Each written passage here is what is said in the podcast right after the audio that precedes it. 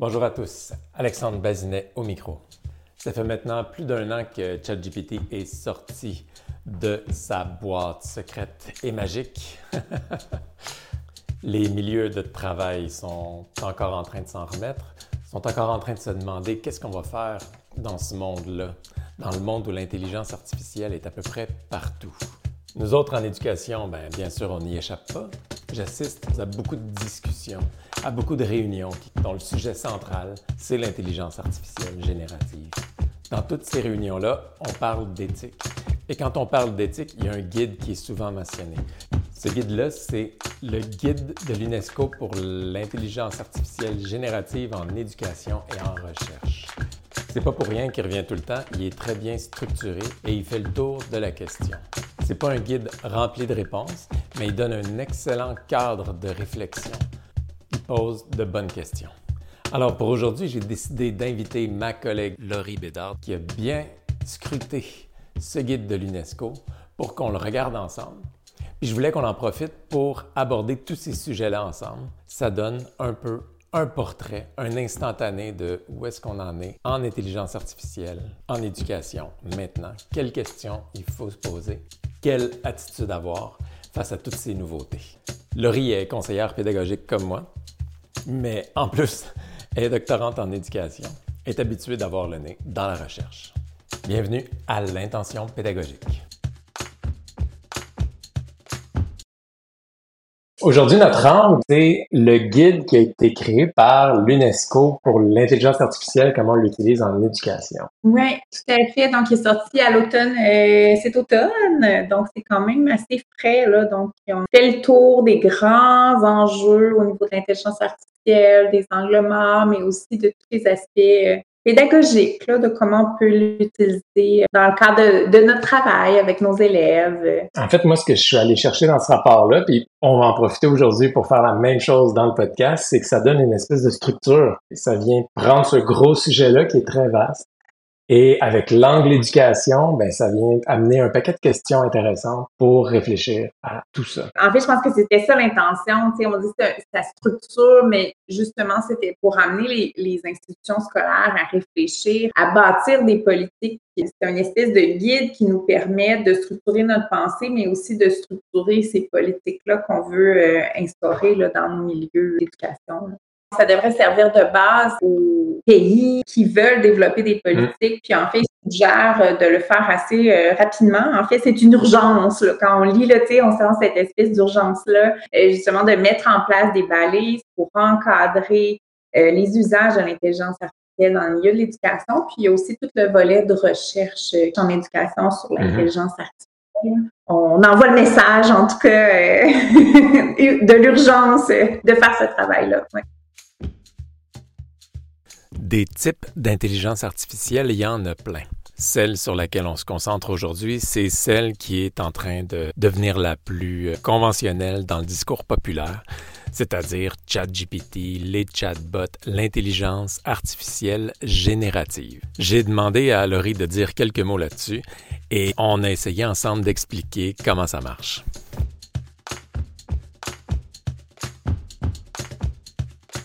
C'est une technologie d'intelligence artificielle qui génère automatiquement du contenu en réponse à des requêtes écrites dans des interfaces conversationnelles en langage naturel. C'est vraiment ce qui distingue, c'est l'aspect euh, du langage naturel, donc des conversations qu'on peut avoir avec euh, l'intelligence artificielle. C'est ce qui distingue l'intelligence artificielle générative des autres. les fameux euh, chatbots. Exactement.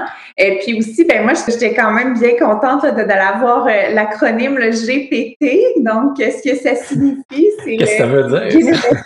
là, je vais, le, je vais le dire en anglais, mais euh, on pourrait en faire une traduction en français, là, mais c'est Generative Pre-Trained Transformer. Donc, euh... un transformateur pré-entraîné à générer. Donc, euh, en tout cas, il faudrait se faire une traduction en français peut-être, mais c'est l'acronyme GPT, c'est ce que ça signifie. C'est quand même intéressant de le savoir. On, l'entend partout, mais c'est ouais, exact. Puis le fonctionnement, je pense, Alex, c'est peut-être plus outillé que moi pour expliquer en détail comment ça fonctionne, mais dans le guide, en fait, c'est qu'il nous parle de six étapes. Donc, comment ça fonctionne l'intelligence artificielle générative? Bien, c'est qu'on commence par, on fait une requête, donc l'utilisateur va faire une requête, puis euh, après ça, l'intelligence artificielle générative va décomposer cette requête-là en jetons, on appelle des jetons, des tokens en anglais, qui entrent dans le GPT. Et c'est là qu'on sait plus ce qui se passe. c'est à ce moment-là où ça rentre dans la boîte. c'est comme une boîte noire là, à partir de là. Donc, on entre ça dans le GPT. Puis après ça, ben, c'est vraiment par modèle statistique qui va nous permettre de, ben, va permettre au GPT de prédire les mots, les phrases qui pourraient être cohérentes. Donc, qui pourraient être cohérentes. C'est quand même intéressant aussi de, nuancer ces aspects-là. Après ça, ben, ça génère euh, des mots, des phrases qui sont prédits dans un texte, on va dire, lisible. Mais il y a quand même après, en quatrième étape, un filtrage du texte mmh. qui s'appelle des garde-corps qui, qui permet de supprimer du contenu pour être offensif. Puis après ça, ben, on répète ces étapes-là. Donc, utilisation des modèles statistiques, euh, conversion des mots dans un texte lisible, puis le filtrage, jusqu'à ce que la réponse soit terminée. Puis après ça, ben, il y a l'étape de post-traitement de la réponse qui permet d'améliorer la lisibilité. C'est vraiment ces étapes-là qui permettent d'arriver à ce qu'on va nous recevoir comme utilisateur dans notre boîte de conversation tout ça se passe très, très, très rapidement. Entre le découpage en jetons de ce que nous, on met là-dedans, ce brassage-là dans la machine, qui est un, processus statistique, au fond, et la sortie qui est filtrée, euh, qui est très bridée. Cette partie-là est vraiment, vraiment importante, surtout en éducation. C'est tout un immense processus qui a des milliards de jetons en arrière avec lesquels travailler. Puis tout ça se passe étonnamment rapidement quand on prend en compte tout ce que ça implique. Tu ce que notre cerveau fait avec très peu d'énergie. Tu quand on dit est-ce que l'IA est rendue assez haute que l'humain, l'IA va nous, nous dépasse déjà rapidement par rapport à tout ce qu'elle a lu. Votre chat GPT euh, de base, là, pas payant, cheap, euh, lui, il a déjà lu des milliards d'articles, tout ça, donc il y a plus que nous, on n'aura jamais le temps d'en lire. Mais pour faire le résultat qu'il est capable d'accomplir, mais ça y prend énormément d'énergie, de capacité, de ressources, tout ça, tandis que nous, on fait des choses euh, plus impressionnantes avec notre cerveau, avec très peu de calories. Donc, c'est là où on est encore, euh, on est encore une petite longueur d'avance, le biologique, par rapport au numérique. Et il faut pas oublier aussi que ce sont des prédictions Mhm. Donc, tu sais, cet aspect-là est quand même important. Le GPT aspire à, cette forme-là de cohérence qui se rapproche de celle de l'humain, mais il n'est pas rare à certains égards de retrouver des incohérences et tout ça. Puis c'est là que la gentilité humaine devient hyper importante. Cette espèce de regard-là de l'humain sur ce qui est généré par le GPT. Pendant la Deuxième Guerre mondiale, il y a un mathématicien qui s'appelle Abraham Wald qui a été engagé par la Royal Air Force pour solidifier les avions. On essayait de perdre moins d'avions. C'était crucial pour gagner contre l'ennemi. Ce qui a fait ce cher Abraham, c'est qu'il a renforcé les avions où il n'y avait pas de balles. Au lieu de compter les impacts de balles sur les avions qui étaient revenus, il a recommandé de blinder les endroits où aucun des avions n'avait été touché. Ça a l'air contre-intuitif, mais il n'est pas tombé dans ce qu'on appelle le billet de survivance. Les autres avions ne sont pas revenus parce qu'ils ont été touchés là où il aurait dû avoir une protection supplémentaire, comme le réservoir de carburant. Les avions revenus ont réussi à revenir. Ils pouvaient juste montrer ce qui était moins pertinent. Il fallait donc faire attention à ce qui était invisible. Comme on a tous appris dans Le Petit Prince, l'essentiel est invisible pour les yeux. Mais c'est quoi l'essentiel en ce qui concerne l'intelligence artificielle? C'est quoi l'invisible? Je vous raconte une histoire d'avion parce que le rapport se demande qu'est-ce qui est invisible. On voit immensément de choses apparaître, revenir à nos requêtes. On voit plein de choses qui sont générées par l'intelligence artificielle, mais qu'est-ce qui n'est pas généré? Qu'est-ce qu'on oublie? Qu'est-ce qui est invisible? Dès que l'humain est impliqué, il y a une source de biais qui est possible. Il faut, faut être éveillé à ça. Ça prend des proportions immenses dans l'intelligence artificielle, donc il euh, en parler le plus possible. Et le rapport de l'UNESCO en fait mention quand même. la, la, première, hein, c'est la pauvreté numérique. C'est quoi ce concept-là de pauvreté numérique?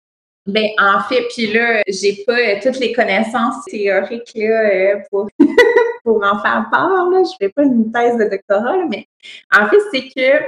T'en fais une, mais pas là-dessus. mais on, a le concept d'inéquité numérique qui existe depuis, en fait, qu'on a euh, les technologies éducatives. Là, je, parle vraiment de plus en éducation, mais il y a des inéquités numériques dans le monde en général. C'est un concept qui est beaucoup étudié par Simon Collin, puis on en avait parlé lorsqu'on avait euh, résumé le rapport euh, EVA. Donc, c'est déjà quand même un enjeu. Même principe d'équité qui est en arrière.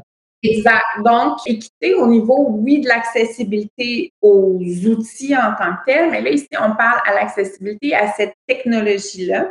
Les grands, grands joueurs au niveau des technologies, ben, c'est des compagnies ben, multinationales, comme on, le sait déjà. Puis, euh, c'est des compagnies souvent ben, nord-américaines ou en tout cas de, pays euh, très riches qui ont cette espèce de contrôle-là sur les bases de données, l'entraînement aussi de, de, cette intelligence artificielle générative-là, mais entraîné avec les billets des, des pays ont été riches, faut quand même, en éducation, prendre conscience de ces inéquités-là, puis du risque. Là, on parle de colonialisme numérique. En fait, c'est que, ben, comme l'intelligence artificielle est créée, et en plus, surtout utilisée par les pays plus riches, ben, c'est comme si toute une partie euh, du monde dans lequel on vit ben, est un peu mis de côté. Laissé pour compte. Ouais. Laissé pour compte, exactement. Puis, ben, après, ben, quand c'est ces gens-là vont vouloir utiliser les outils, ben c'est là qu'on parle de colonialisme parce que ça va être un peu comme l'imposition de ben, ce qui va avoir été produit par ces pays-là euh, plus riches. Donc, euh, le fonctionnement va être c'est très subtil, donc on s'en rendrait pas compte, mais il faut quand même garder cet œil-là pour rester critique sur ce qui va nous sortir. Ça paraît tout de suite dans les images. Il y a, des, des, recherches qui ont été faites où si tu demandes à quelqu'un de l'Inde, mettons, mais ça va être automatiquement un barbu, on sait qu'il a l'air d'un gourou de yoga, tout ça, il y a, il y, a des, il y a des clichés comme ça qui reviennent toujours, toujours. Ça paraît dans les images, ça paraît un peu moins dans les textes, mais c'est exactement le même phénomène, puis le même principe, il est juste plus subtil, plus nuancé, Fait qu'il faut, faut, vraiment s'en méfier comme enseignant, par exemple, il faut vraiment mm-hmm. s'en méfier, prendre conscience de ce possible biais-là de la machine les compagnies en sont conscientes, ils en font mention, là, ils font pas semblant. Il n'y a aucune compagnie que j'ai vu d'IA qui se vante que tout est correct, tout est réglé. C'est juste que c'est un phénomène qui est dur à contrer. C'est normal que le... Ben, c'est normal. le, mot normal est pas bon, mais c'est... On, s'attend à ce que, par exemple, les États-Unis alimentent la bête à chaque jour de milliards de, jetons, mais que le Burkina Faso euh, soit pas de taille comparé à ça. La vision du monde du Burkina Faso est est minuscule dans cette grosse machine d'intelligence artificielle. Mais en fait, la vision qu'on va avoir, ça va être la vision, je veux dire, américanisée. automatiquement. Automatiquement. Donc, il euh, euh, faut quand même être au courant de, ces aspects-là. En lien aussi avec la protection des droits, en fait, ben, c'est de rester vigilant. Là. Il y a cette régulation-là, là, puis ça va aller sur plusieurs plans, là, je dirais. Protéger les droits individuels puis puis en fait, c'est que normalement, quand on a des écrits, puis là, je vais, y aller avec les écrits scientifiques, c'est ce que je connais, c'est que cette espèce de processus de régulation, de révision par les pairs, par exemple, pour assurer cette rigueur scientifique. Tandis que ici, ben, on n'a pas cette protection-là de la rigueur, donc qui peut faire en sorte que l'accès aux données, qu'elles soient individuel. Il y a comme une espèce de flou. Là. Pour rester vigilant sur ce manque de régulation-là, puis ce, regard-là externe qu'on n'a pas lorsqu'on génère du contenu avec l'intelligence artificielle. Les lois n'ont pas eu le temps de s'adapter non plus en plus. Exact, exact. Puis ça nous amène à parler aussi de la propriété intellectuelle. C'est comme si ces deux aspects-là venaient mm-hmm. un peu ensemble. Donc, le contenu qui est généré, et là, on n'a pas cette régulation-là. C'est normalement, justement, si on parle d'articles, que ce soit euh, tout le procédé journalistique ou même les articles scientifiques, bien, il y a comme une espèce de régulation pour protéger la propriété intellectuelle. On n'a pas cette régulation-là non plus. Donc, ça se peut que le contenu, mais comme on disait tantôt, c'est une goutte dans l'océan, mais ça se peut que le contenu soit inspiré du contenu de quelqu'un d'autre. Donc, cette violation de la propriété intellectuelle, ben, faut en être conscient que c'est possible qu'on s'approprie du contenu qui n'est pas le nôtre sans le savoir.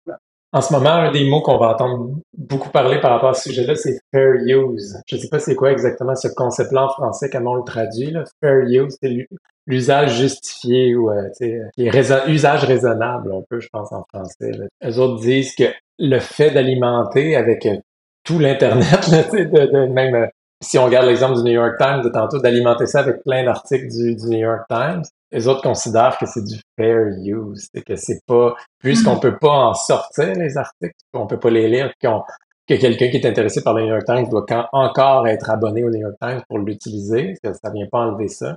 Ils considèrent que c'est encore du, du fair use.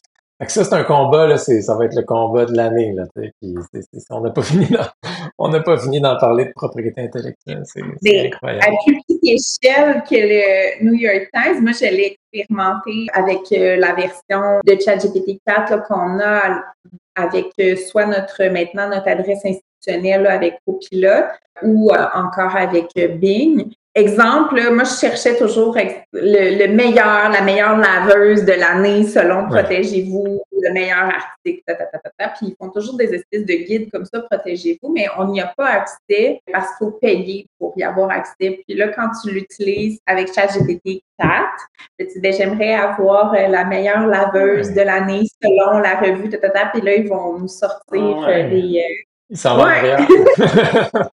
euh, ça nous amène en fait au manque de transparence, qui est un autre des billets de la machine, c'est que on ne sait pas à quoi c'est à, quoi c'est alimenté. Ça, s'appelle OpenAI parce qu'au début c'était à la base OpenAI, c'est que il y avait peur que cette technologie devienne super puissante, puis ils voulaient pas que ce soit entre les mains du privé, que ce soit comme une compagnie qui profite de tout ça ça a changé depuis. C'est une drôle de bébite OpenAI, mais qui est plus du tout open. C'est même très, très, très fermé. Donc, on savait à quoi s'alimentait avant, mais maintenant, on le sait plus du tout. Donc, il y a un manque de transparence dans euh, ce qui a servi à alimenter la machine. C'est une question que la, la, presse québécoise doit se demander. Est-ce que nous, on a été utilisés pour... Euh, en ce moment, il y a ces organismes de presse-là peuvent opter out. Ils peuvent, ils peuvent euh, ils peuvent décider de d'écrire à OpenAI et dire on veut pas servir à alimenter la machine. Puis là, ben, OpenAI a mis ce processus-là très clair.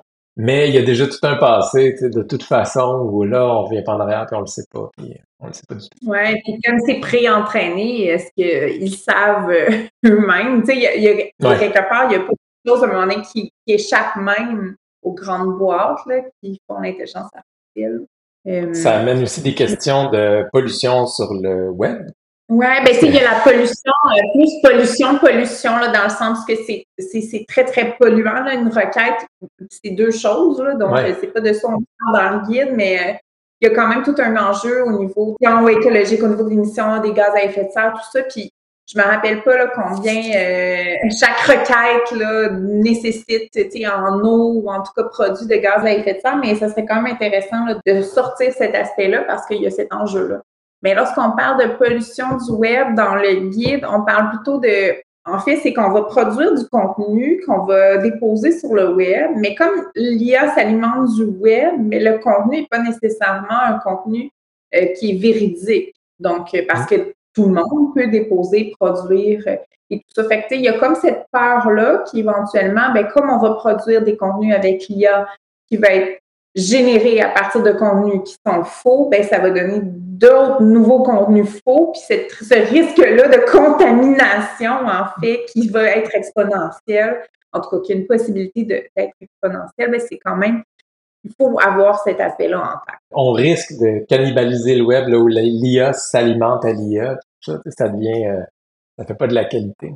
Surtout, euh, ça amène un aspect presque philosophique, mais l'IA, quand on y pense, n'est pas capable de créer quelque chose de zéro. Mais ça nous amène à penser à nous, est-ce qu'on crée de zéro? Très rarement, souvent on part, on s'inspire de quelque chose, tout ça, mais c'est là où je dis que ça devient philosophique, mais l'IA, souvent, elle, sera un certain bagage, puis elle fait quelque chose avec ce bagage-là, elle réinterprète, elle remixe, mais elle n'arrive pas nécessairement à aller plus loin. Et ça, c'est la, le rôle de l'humain.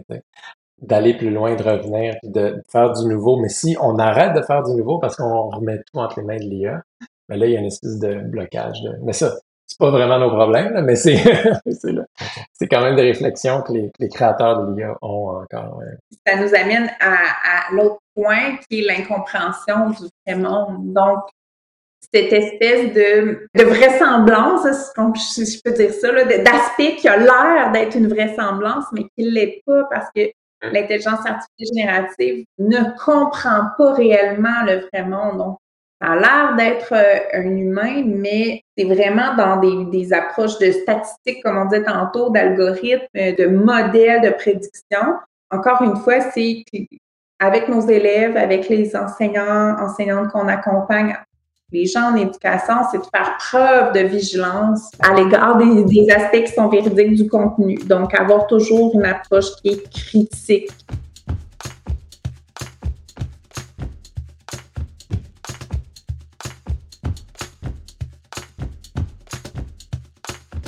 Exact. Ça nous amène à parler de régulation, dans le fond, de l'intelligence artificielle en classe. On parle d'une approche centrée sur l'humain. On vient de parler de l'humain, de l'importance de l'enseignant. Dans ce cas-ci, l'humain est au cœur de toute la solution là-dedans, dans tous ces problèmes-là.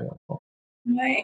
Donc, c'est toujours prendre en compte les droits humains, donc les principes aussi d'inclusivité, de justice, de transparence, ça va en, lien avec les éléments qui sont des angles morts, hein, donc, dont on vient de discuter aussi de faire l'examen des risques.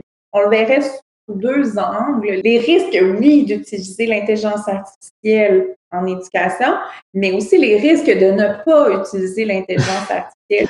Comme deux angles qui sont quand même bien importants. Un côté, admettons qu'on décide d'utiliser l'intelligence artificielle, bien, il faut aller mesurer les risques. Quels sont-ils, les risques?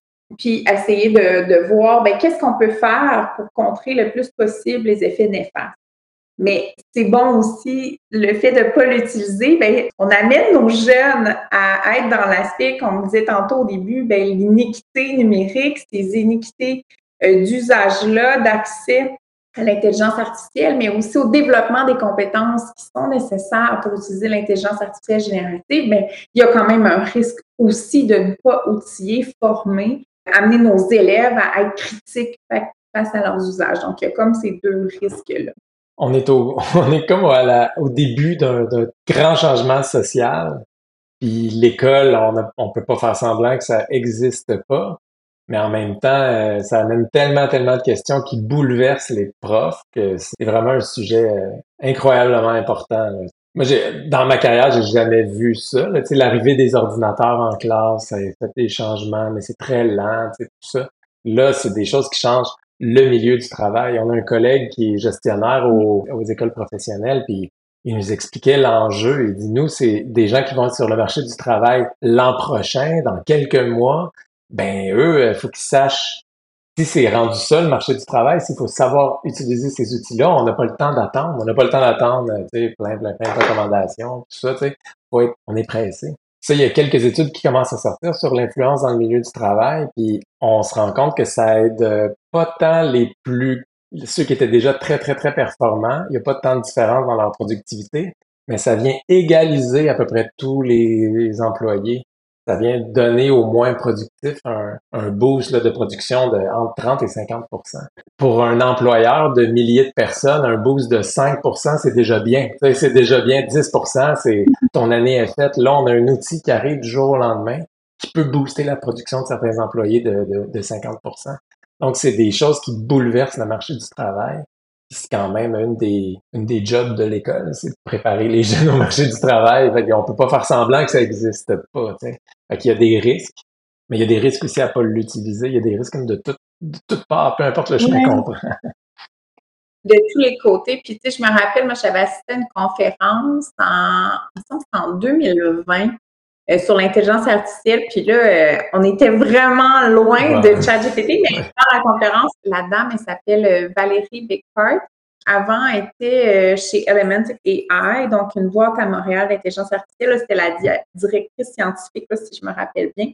Puis à ce moment-là, elle nous avait montré des exemples justement de, de comment ça va influencer les métiers et tout ça. Puis donc, écoute, le métier de chirurgien, on pourrait pas penser parce qu'on a cette ben, on a besoin d'un humain, mais euh, certaines opérations, puis peut-être éventuellement même peut-être toutes les opérations pourront être faites avec euh, cette, cette, intelligence artificielle-là. Et même des médecins qui sont à Montréal pourraient opérer des gens qui sont dans le Grand Nord à distance. Ce qui attendait, en fait, à ce moment-là, c'était l'arrivée de la 5G, donc parce qu'on avait besoin de cette rapidité d'exécution-là. Euh, donc là, je ne sais pas où sont les développements par rapport à ces aspects-là, mais c'est sûr que ça va révolutionner le monde du travail un peu partout dans à peu près tous les domaines. Mais le guide, ce que, j'aimais, c'est que justement, il n'était pas dans cette espèce d'aspect futuriste-là euh, où euh, ça va remplacer l'enseignant, parce que c'est pas ça, c'est de garder l'enseignant puis d'avoir cette approche-là vraiment axée sur l'humain au service de ses capacités, comme tu disais tantôt. Donc, améliorer certains aspects, euh, aider. Moi, je le vois comme un co-enseignant peut-être, d'aide à l'enseignant. Puis pour les élèves, un peu la même chose, aider pour certaines tâches. Euh, il, y a, une chose que j'ai pas vu nulle part, c'est vraiment moi qui, divague, mais je me dis, dans un monde où l'IA est super bonne dans plein plein de choses où avant c'était réservé à l'humain d'être bon. avant il y avait que les humains qui étaient bons là-dedans, mais maintenant on se fait dépasser par la machine. Mais ça donne mm-hmm. quand même une très très grande valeur à l'humain ensuite. Quand c'est humain, un peu euh, comme euh, c'est beau des tables Ikea, mais une table par un artisan, c'est super beau, avec du temps, il y, a, quelque chose de spécial. Ce serait pas la table la plus euh, scientifique, là, parfaite, qui a utilisé le moins de produits ou je sais pas quoi, mais c'est fait par un humain, il y a une âme, il y a quelque chose. Tu sais.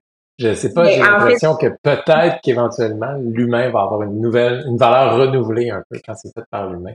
L'IA peut détecter ton cancer en regardant instantanément les scans que tu as fait, mais t'es mieux que ce soit un humain qui te l'annonce, qui t'explique ce qui va arriver, oui. ça, quand même. Et puis qui te prenne dans ses bras. Et tu divagues pas, tu divagues pas du tout parce qu'il en parle à la page 28 du guide, je me rappelle parce que ça m'avait, euh, touché.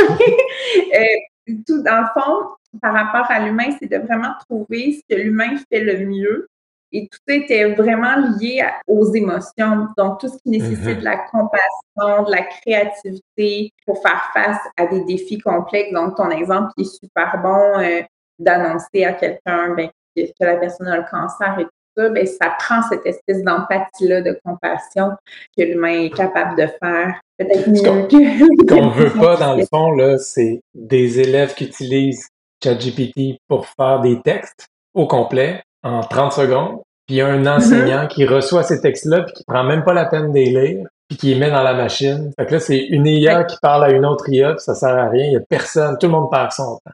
C'est vraiment dans un monde où on peut créer un texte instantanément comme ça. Ça sert à rien là, de, de, de se limiter à ça. Puis les gens, euh, rapidement, ils perdent intérêt, que ce soit le prof ou l'élève, tout le monde perd l'intérêt avec là, tout simplement. ben, même, euh, on, on, finit par reconnaître le style de l'intelligence artificielle euh, ben, en tout cas, pour être une grande utilisatrice, faire beaucoup d'expérimentation, j'en viens à reconnaître le style. Puis je pense qu'un monde où tout serait écrit, en tout cas que par l'intelligence artificielle, sans avoir adapté, rendre personnalisé à son propre style, ça pourrait être un peu plus plate. Donc, je pense qu'on a quand même besoin de notre couleur encore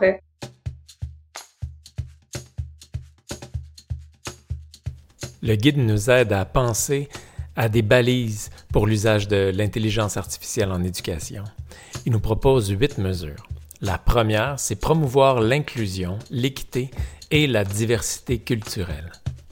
Ça nous ramène à ce qu'on disait tantôt, hein, autant dans l'utilisation, est-ce qu'on y a accès ou euh, qui a servi à l'alimenter, n'est-ce pas? Donc, exemple, dans nos guides, on devrait avoir une mesure qui permet de faire cette promotion-là de l'inclusion, de l'équité, de la diversité. Puis ça sera la même chose aussi pour les autres mesures. Protéger la gentilité humaine. On vient d'en parler quand même beaucoup. Monitorer et valider les systèmes d'IA générative pour l'éducation. Oui, on n'a pas parlé, en fait, mais il y avait tout cet aspect-là euh, dans le guide dont ils font mention, c'est que les entreprises de technologie ont un grand, grand, grand pouvoir. Puis là, c'est de voir, ben, est-ce qu'on en est dépendant ou on prend action pour euh, mettre, pas un stop, mais s'assurer que ces compagnies-là qui rentrent dans nos organismes d'éducation, ben, sont en adéquation avec les valeurs qu'on veut promouvoir, en mm-hmm. fait, les valeurs éducatives et tout ça. Donc, s'assurer qu'on n'est pas dirigé par ces compagnies-là, qui ne prennent pas le contrôle. L'autre point, c'est développer les compétences des élèves relatives à l'intelligence artificielle. Euh, faut, que les élèves, pour développer les compétences des élèves, faut l'utiliser devant eux, mais éventuellement aussi, faut que les élèves l'utilisent eux-mêmes, non? Oui, ben c'est ça. Il faut développer d'abord les compétences des personnes enseignantes. il parlait de quand même mm-hmm. plusieurs moyens dans le guide, dont la formation, là, entre autres. Euh, il y avait quand même une euh, balise au niveau de l'âge qui était suggérée. C'était 13 ans, donc un 13 ans et mm-hmm. plus.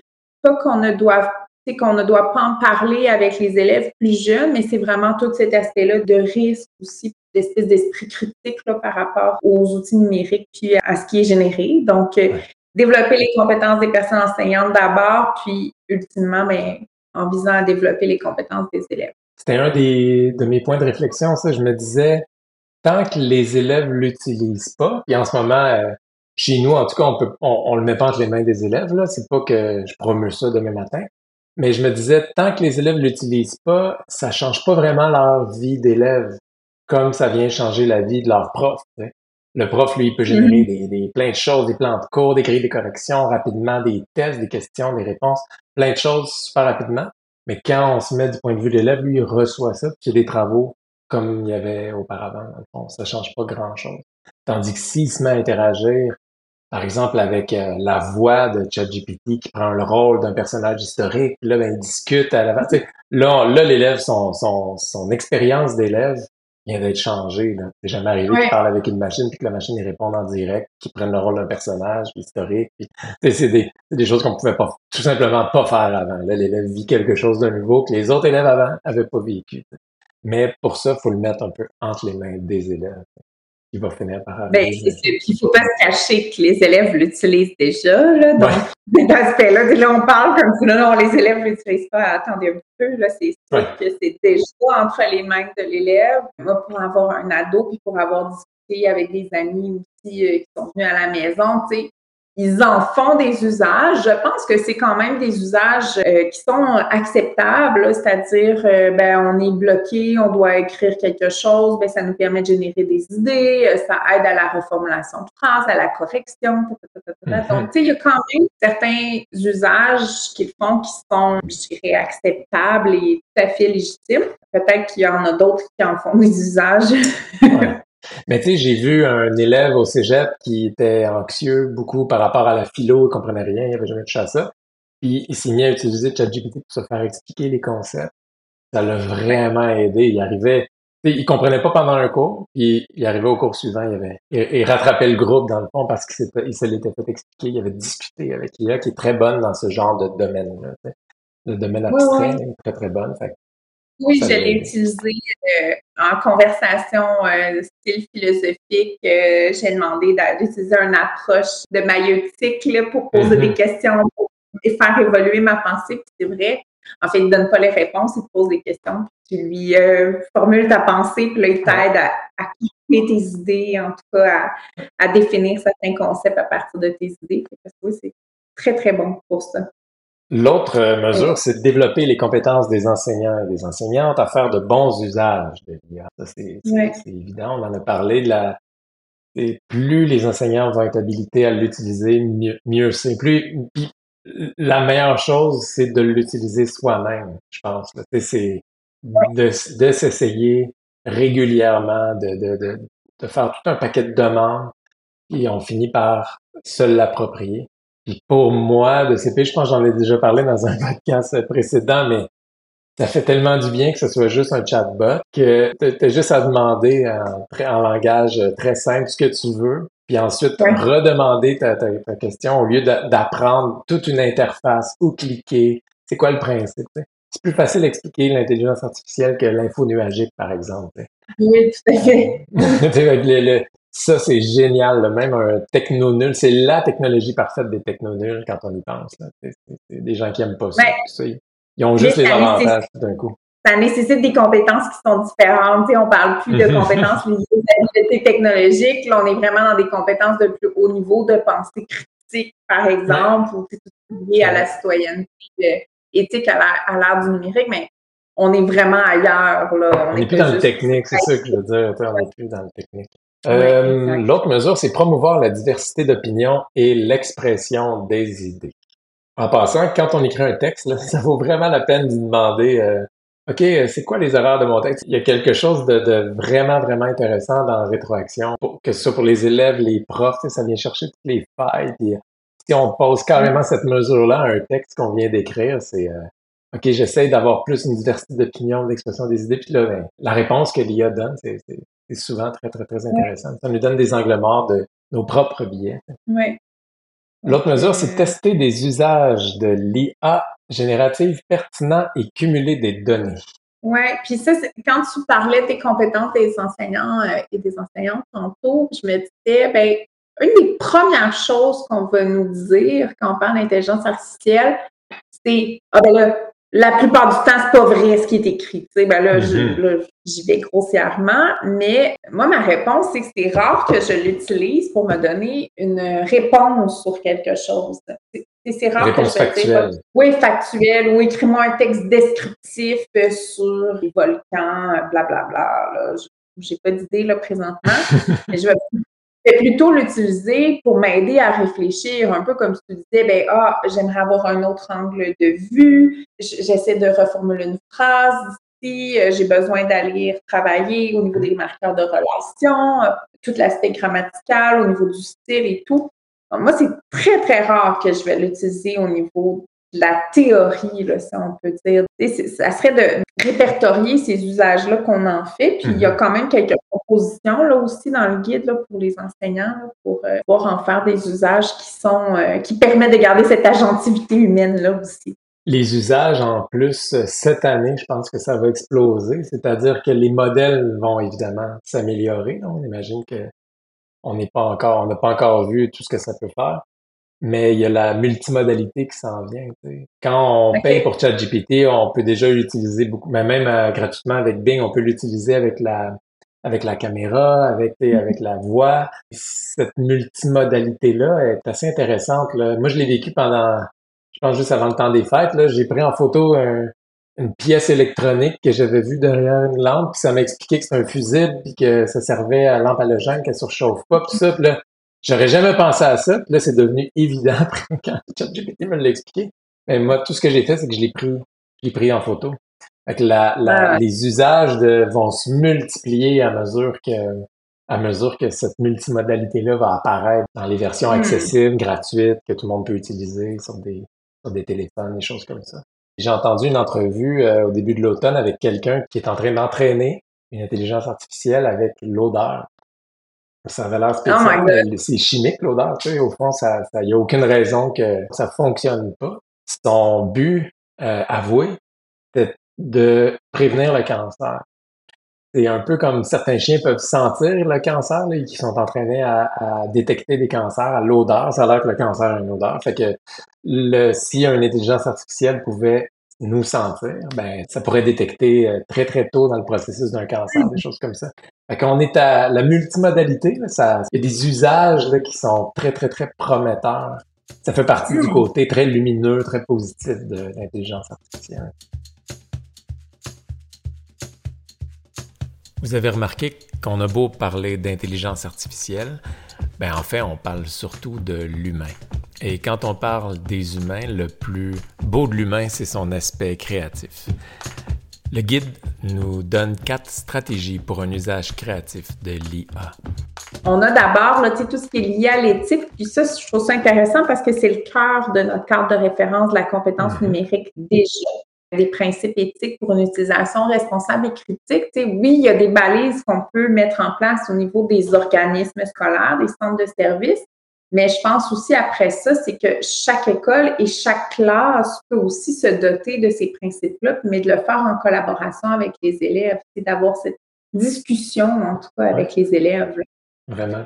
La première fois je fais le lien avec le cœur de la compétence numérique, c'est vrai que c'est avoir un citoyen éthique. Au fond, faire des bonnes personnes qui utilisent le numérique pour faire le bien. Là, oui, puis je trouve ça très cute parce que moi j'ai une fille, ben j'ai un garçon plus ado, puis une fille qui est encore au primaire en troisième année. Puis là, des fois, elle me voit utiliser euh, ChatGPT, comme Maman, les robots un jour vont contrôler le monde. là, elle a, bien peur de cet aspect-là. C'est comme si euh, dans son imaginaire, c'est comme beaucoup trop grand là, pour qu'elle mm-hmm. puisse en voir les effets. Tu sais, elle l'a utilisé quand même, elle pose des questions et tout, mais ça dépasse l'entendement, je pense, d'un enfant de 8 ans. ça dépasse l'entendement de pas mal de monde. oui, euh, une autre stratégie pour un usage créatif, c'est la formation. Guider et former pour permettre de comprendre les enjeux de l'IA. Oui. Donc, d'abord, c'est un point. Puis on disait, ben, il y a cette espèce d'autonomie-là aussi qu'on doit aller chercher. Mais je pense quand même que les écoles ou en tout cas les organismes scolaires, les centres de services scolaires pourraient mettre en place certaines formations de base, en fait, pour comprendre un peu comme on fait là en ce moment, expliquer les, les, aspects de base, les angles morts qu'il faut quand même, les billets qu'il faut dont il faut être conscient. Donc, garder cet aspect-là en tête, puis après ça, bien, de voir comme quels usages on peut en faire pour rester dans des usages qui sont créatifs. Plus on en parle, plus ces, ces idées-là vont se brasser. C'est vraiment une des, une des choses, en parlant entre humains. L'autre euh, stratégie, c'est euh, requête, c'est développer la compétence à générer et à évaluer des requêtes. Non, mais moi, j'avais envie de t'entendre parler de ça parce que euh, on dirait que c'est comme plus nécessairement ce qui est dans l'air du temps. Là, ah, moi, je pense que c'est la partie du guide qui va venir le plus vite. Là. Si vous allez chercher par rapport spécifiquement aux requêtes sur YouTube, par exemple, vous allez voir un paquet de tout le temps des messieurs là, qui vont vous expliquer là, les huit étapes d'une bonne requête, il faut que tu donnes un rôle à l'IA, puis Ce qui est tout vrai, il n'y a rien là-dedans, c'est pas de la. Tout ça est vrai, mais c'est des choses où l'IA s'améliore, c'est un domaine, la requête. L'IA se simplifie beaucoup, beaucoup. Par exemple, si on voulait une image, avant, il fallait vraiment bien décrire ce qu'on voulait, le style, tout ça. Maintenant, si on veut une image, on dit en quelques mots ce qu'on voudrait comme image, puis c'est l'IA qui crée sa propre requête pour avoir l'image dans Dali. Donc, les, les puis aujourd'hui, on s'en parle aujourd'hui de, de, tout ça, mais il y a ChatGPT qui a annoncé ce midi qu'ils sortaient leur store de requêtes. Dans le fond, on va pouvoir acheter les requêtes des gens. J'imagine qu'ils vont en avoir, j'ai pas eu le temps de l'explorer, mais j'imagine qu'ils vont en avoir plein de gratuites, mais c'est des requêtes tout faites au fond. Un GPT, tu tu t'en vas sur ChatGPT, mais tu utilises des requêtes déjà construites avec déjà un bagage de, connaissances déjà construites. Puis euh, j'ai entendu un podcast euh, que j'adore qui s'appelle Hard Fork. Lui, il en a fait un pour la garderie de ses enfants. La garderie là, est super fancy, il y a plein de règles, de jours fermés, puis d'affaires que tu peux pas amener, tout ça. Lui, il a mis tout ce bagage de connaissances-là dans une requête de GPT. Il appelle ça des GPTS, là, GPTs. La requête est faite. Donc, lui, il n'a pas à tout le temps construire une requête. Tu es un tu fais ça, euh, j'aimerais ça. C'est très simple. Il fait est-ce que ça va être ouvert euh, dans deux jours, la, la, la garderie Ça te répond. Je pense que ça reste très pertinent de s'habituer à faire des requêtes, mais c'est surtout de s'habituer à l'utiliser, à avoir des idées créatives d'utilisation. Les requêtes viennent ensuite. Mais c'est de comprendre comment elles sont faites, ces requêtes-là. C'est un petit mmh. peu ça comme on, on parlait au début euh, du plan d'action numérique, de comprendre les algorithmes qui nous entourent, donc ce qui nous amène à programmer, donc à apprendre à nos jeunes à programmer pour qu'ils puissent après ça comprendre un peu euh, le monde qui les entoure. Moi, je le vois un peu de la même façon. On comprend comment sont faites les requêtes pour pouvoir un peu comprendre comment tout ça est hmm. fait. C'est intéressant, on voit ce qu'il y a en arrière, je comprends. Très bien. Euh, la dernière euh, stratégie, c'est le plagiat. Repenser les tâches écrites qui ne peuvent pas être réalisées par l'intelligence artificielle c'est très important en éducation. Ça a été le sujet le lendemain que c'est sorti. C'est là, tout de suite, c'est les profs, c'est là-dessus qui se sont concentrés et qui ont mis leur attention. C'est oh my god, maintenant les élèves vont générer des textes, euh, ils vont tout simplement travailleront plus. Ils seront plus capables d'écrire, ils vont demander à l'IA, point final. Mais on a toujours eu peur de ça, hein, du, mmh. plagiat euh, dans les milieux d'éducation, puis il y a toujours eu des façons aussi de plagier. Chaque année, les examens du ministère, par exemple, ont des fuites. Donc, il y a des élèves qui vont prendre en photo, ça va se retrouver sur euh, les médias sociaux et tout ça. rapidement. Donc, c'est sûr que ben là, on a un outil quand même au bout de nos doigts qui peut, euh, on peut penser que l'élève va plagier, mais si on a bien formé, puis on les a bien euh, accompagnés dans tout cela, c'est pas qu'il n'y aura pas de plagiat, mais il va justement avoir des usages qui vont être beaucoup plus bénéfiques pour les élèves que néfastes. T'es-tu dans le bye-bye cette année qu'il y avait un élève qui avait plagié, là, que ses profs étaient comme là, mon petit, euh, mon petit Maxime, là, euh, t'as aucune faute dans ton travail de 40 pages. lui, clairement, il a jamais, il a jamais écrit une phrase au complet, là. C'était, une belle caricature. Mais moi, ça, là, c'est là, on est dans les stratégies pour un usage créatif. C'est le bout que j'ai pas encore été capable d'imaginer. J'ai comme une formule là, que j'avais déjà sortie en réunion, j'imagine, là, mais tu sais que à un moment donné, ça va être ridicule de demander à des élèves, on se projette dans 10 ans, mettons, là. Ça va être ridicule de demander à des élèves qui vont vivre dans un monde où créer un texte de 500 mots, là, ça se fait en 3 secondes, sans même sortir un clavier, là, juste en demandant à une machine, puis un excellent texte. Le, ça va être ridicule de leur demander de faire ça, de, de, de, faire un brouillon, de réviser l'introduction, blablabla, tu sais. Il va falloir changer un peu la, la ce qu'on leur demande, mm. tu sais.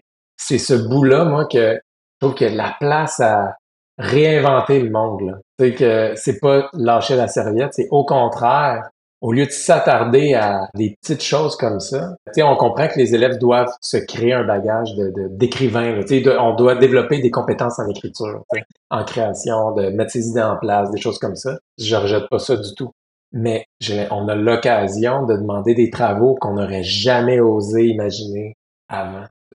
Fait que ce, mm-hmm. ce bout-là, je ne sais pas c'est quoi. Je ne sais pas comment on l'évalue, je sais pas comment on le reçoit, je sais pas qu'est-ce qu'on demande. Mais il y a vraiment place à la créativité. Là, c'est là où j'ai hâte de voir ce que les, les enseignants vont, vont sortir, vont, ce à quoi ils vont penser. Et je pense qu'il va falloir y réfléchir beaucoup en collaboration. Puis peut-être qu'au départ, ça sera euh, des essais-erreurs. Moi aussi, je suis assez curieuse de voir là, ce qu'on va pouvoir euh, demander aux élèves. Tu sais, je me dis, ben, c'est pas au même niveau, là, mais je faisais un peu le, la transposition avec les compétences informationnelles, comme quand j'allais à l'école, l'Internet, c'était le début d'Internet, mais on n'avait pas encore, c'était encore comme une machine un peu. Comment quand t'allais à l'école, t'es encore à l'école? oui, non, quand j'allais à l'école, je veux dire, je vais situer, mettons, fin primaire, début secondaire, c'était le début d'Internet. Toi, tu as commencé euh, l'école, l'Internet commençait, puis tu vas le finir vers l'intelligence artificielle. exact. Ouais, Est-ce que je vais finir un jour? Bon, ça, c'est une autre question. Mais ce que je voulais dire, c'est qu'on allait chercher moi, je me rappelle, on faisait une recherche là, au secondaire sur tel sujet, ben, on allait à la bibliothèque, là, faire notre. Puis là, on allait chercher nos livres. Là, ben, fallait que tu le lises pour savoir que finalement, c'était pas bon, ce livre-là. Tu sais, c'était long, là. C'était un processus qui était comme extrêmement long, qui développait, oui, nos compétences, mais puis là, après, ben, souvent, tu pouvais juste consulter, lire une encyclopédie, tu peux l'apporter chez toi, tu le consultais, puis là, il fallait que tu prennes des notes, sur papier, mais là, on a comme accès à plusieurs informations en ligne. au niveau des bibliothèques, rapidement, tu peux voir si ton information est bonne ou est pas bonne. Fait que là, je me dis, ben, est-ce que ça va évoluer? J'ai l'impression que ça va être encore plus grand que ça, le bon qu'on va faire. Là, Les compétences informationnelles, oui, ont évolué, mais là, c'est vraiment des compétences euh, de scripteur, comme tu disais tantôt, même de lecteur. On mm-hmm. peut avoir un réseau un texte rapidement, en comprendre, en dégager les idées principales. Euh, tout ça m'échappe encore. Euh, ben, ma prédiction du futur est. ah oui, c'est. Je suis pas capable de le futur. Là. Hmm. On sait qu'il y a du potentiel de changement énorme, par exemple. Moi, je me rends compte que avec l'utilisation que j'ai vue quand moi je le, je le teste beaucoup avec mon jeune de 17 ans, il lit beaucoup, puis il écrit beaucoup. Tu sais, il finit par ça finit par le faire écrire beaucoup et le faire lire beaucoup. C'était inattendu. Au lieu, on est là, ah, ils vont, ils feront plus rien, qu'ils la paresse tout de suite, mais, mais finalement, ça devient quand même plus compliqué que ça. Hein. La, réalité est plus nuancée que ça. Il, il parle aussi d'approche pédagogique. Ben, ça, c'était intéressant parce que, tu sais, oui, il y a des stratégies aussi qui reprennent un peu les stratégies pour des usages créatifs, mais ils mhm. proposent aussi une, espèce de séquence pour construire là, des situations d'apprentissage qui mobilisent l'intelligence artificielle générative. Je trouvais ça quand même intéressant. Rentre dans les détails ça, c'est vraiment le fun. C'est un super cadre. Oui, en fait, le cadre, c'est c'est un peu comme euh, quand on a un, outil de planification d'une situation d'apprentissage, mais quand on, développe des situations d'apprentissage avec l'intelligence artificielle, il nous parle, en fait, on doit toujours décrire le potentiel d'usage de l'activité euh, mobilisant l'intelligence artificielle générative, le domaine de connaissance où les problèmes sont à résoudre. Donc, exemple, on est en sciences, technologie, puis on doit résoudre tel, tel, tel problème. C'est quoi les résultats attendus? Quel serait l'outil d'intelligence euh, artificielle générative approprié comparativement à d'autres outils? Puis, c'est quoi les exigences pour les utilisateurs? ça peut être des, exigences au niveau technique, mais on pourrait euh, aussi avoir d'autres exigences au niveau éthique. on peut penser au cadre de référence à la compétence numérique, euh, des, exigences aussi au niveau des compétences disciplinaires aussi. Euh, quelle stratégie pédagogique qu'on va utiliser? Puis, ben, les risques potentiels. Puis ça, je trouvais ça intéressant qu'il l'ajoute là-dedans parce que c'est rare que quand on planifie une situation d'apprentissage, on, on dire, les risques. Normalement, on pense pas à ça. Donc, tandis qu'on utilise l'intelligence artificielle générative, mais c'est de garder ça. Ben, ah, peut-être qu'il y a un risque de biais ici. Mais là, ça va être important peut-être d'aller euh, éduquer nos jeunes par rapport à cet aspect-là. Il y a un risque X, Y, Z. Là, donc, aller les définir, puis après ça, ben, voir mais comment on peut aller les contrer ou éduquer. Excellent comme structure. Oui.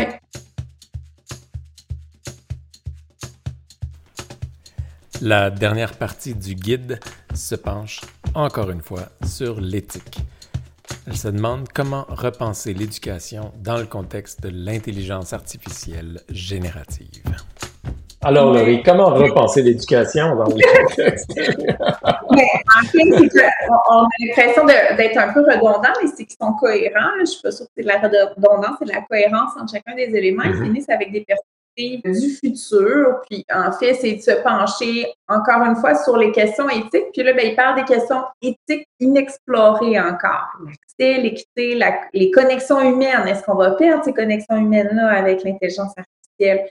Tout ce qui est en lien avec le développement de l'intelligence artificielle, les impacts psychologiques ne sont pas étudiés encore, mm-hmm. euh, les billets, certains qui sont étudiés, peut-être qu'il y en a d'autres. Les gens qui vont tomber en amour avec leur IA. Ben oui, tout à fait parle à, ChatGPT. Ouais. Le mien, il y a une voix, euh, il y a une voix sexy, là. Son petit accent anglais, là. Donc, peut-être qu'il y, a un risque. il y a tout l'aspect en lien aussi étudié, euh, tout l'aspect en lien avec la propriété intellectuelle. C'est quoi les implications liées au manque de transparence des contenus qui sont générés? Aussi, comment on peut assurer l'espèce de compensation aux créateurs Mm-hmm. Je ne sais pas si c'est une façon de monétiser un peu comme le fait euh, les plateformes euh, de diffusion de musique ou de, de vidéos aux créateurs. Bon, je pense que les revenus ne sont pas super élevés, là, mais je pense aussi bon, on, on commence déjà à avoir des ententes. Là, euh, Adobe utilise le contenu qu'ils possèdent déjà, qui ont déjà payé. OpenAI fait affaire avec une, une agence de presse officiellement, qui paye pour utiliser le contenu puis ajouter du contenu à jour par rapport d'actualité. Donc, ça vient, euh, c'est du contenu au fond qu'on pense, qu'on pense qu'ils vont faire, c'est du contenu qui va être ajouté à la machine en actualité, qui vaut plus cher que tout le reste du contenu. C'est-à-dire que si tu poses une question sur un sujet d'actualité, il va s'alimenter d'abord à ce contenu-là. Hmm. Il, va, il va sortir plus rapidement dans les statistiques, justement. Il y, a, plus de valeur qu'un blog obscur lu par trois personnes, par exemple. C'est intéressant, ces, questions-là, implication à long terme de propriété intellectuelle, c'est vrai qu'il y a tout un côté monétaire, puis euh, c'est pas fini. Le côté légal va, va placer ça aussi, là, va, va venir par avoir les implications ben, on pourra même repenser aussi peut-être même la pertinence éventuellement des manuels scolaires. Ben, en tout cas, on n'est peut-être pas rendu là, mhm. mais ultimement, peut-être qu'on va y en, arriver là. Euh, les contenus d'apprentissage aussi, construire l'apprentissage, puis à travers ce qu'il disait, l'expérience dans le vrai monde, parce qu'on se rappelle que l'intelligence artificielle générative ne comprend pas le vrai monde. Donc, cette espèce de relation-là, vrai monde, intelligence artificielle, puis avec la part de l'humain aussi, bien, continuer d'y travailler. Puis moi, je dirais que la collaboration va faire en sorte qu'on va en sortir euh, vraiment plus solide sur ces mmh. aspects-là. Il y a l'homogénéité aussi, l'homogénéisation du savoir. un grand, grand danger. En éducation, c'est pas nécessairement ce qu'on veut. Juste former les gens dans le, discours ambiant, homogène et tout le temps pareil. On le sent en ce moment quand on utilise l'IA, tu sais, qu'elle nous félicite tout le temps, tout est correct, tout est un peu homogène. Tu sais, quand tu disais tantôt, on le reconnaît un peu le style IA, là. Il y a un petit côté homogène, lisse, sans, sans aspérité. Il y, a, il, y a, un vrai danger d'homogénéité. Si les choses qu'on lui demande, la réponse est tout le temps à peu près semblable, on n'est pas gagnant comme côté créatif. On va toujours avoir le même genre de, Un des exemples encore là, ça paraît plus en image. Mais si tu demandes un papa qui fait telle affaire, mettons, mais tu vois toujours un papa, il est tout le temps pareil. Tu as tout le temps la même image du papa, qui est souvent full hot. Là, il est très, très cool. là, t'es là, OK, tout le monde est beau dans Dali. Tout le monde est beau. Tous les animaux sont cute. Tout le monde est... Là, il y a une espèce d'homogénéité rapidement où t'es t'es pas du tout stimulé. Là, c'est-à-dire, moi, j'ai, demandé beaucoup, beaucoup d'images pour des, cet automne pour des présentations, pour des choses comme ça. Puis je me, je me tannais. Là, tu sais, j'ai un ami, moi, j'ai, j'ai demandé conseil. Lui, il est très bon pour aller chercher l'extrême de la machine, des choses vraiment pas homogènes, justement, là, différentes. Mais c'est, c'est très difficile, parce que si on se force pas un petit peu, tout est homogène, tout est pareil un vrai danger en même temps. Une des solutions, tu sais, euh, puis je pense qu'avec l'aspect les GPTs, là, comme tu parles, mm-hmm. dont tu parlais tantôt, ben, c'est de développer des GPTs qui sont propres à l'éducation, qui vont justement aller favoriser la créativité, l'imagination, euh, l'expression d'idées, de nouvelles façons et tout ça. Donc, peut-être qu'il pourrait même y avoir c'est un nouveau métier de concepteur, ou en tout cas, ça serait être le rôle des conseillers pédagogiques d'aller développer ça, ça devient comme une espèce de, de, séquence d'apprentissage ou en tout cas, je sais pas là, comment on pourrait le voir, là, comme un tuteur à un certain point, mais aussi comme un, aide à la créativité, à l'idéation. En tout cas, il y a comme des avenues possibles dans cette direction-là. Autre avenue possible, c'est l'évaluation. C'est les, repenser l'évaluation. Est-ce que est-ce qu'on va, est-ce qu'on va évaluer la capacité à être capable d'utiliser l'IA? Si ça vient tellement, si ça devient tellement central dans le monde du travail, il va falloir l'évaluer. Est-ce que l'élève il est, capable d'utiliser l'IA à ses fins d'une manière euh, éthique, justement?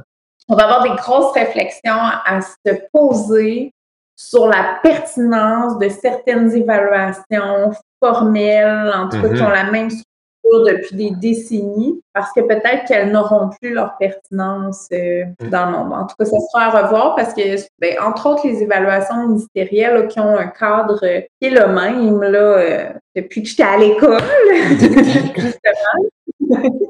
depuis, Mais sûrement, ça sera à voir, on coupe Internet, là, les journées d'évaluation et tout ça.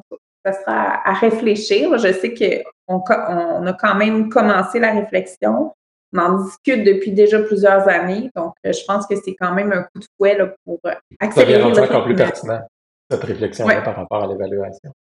Et dernière chose, c'est la pensée, la gentilité de l'humain par rapport à la machine.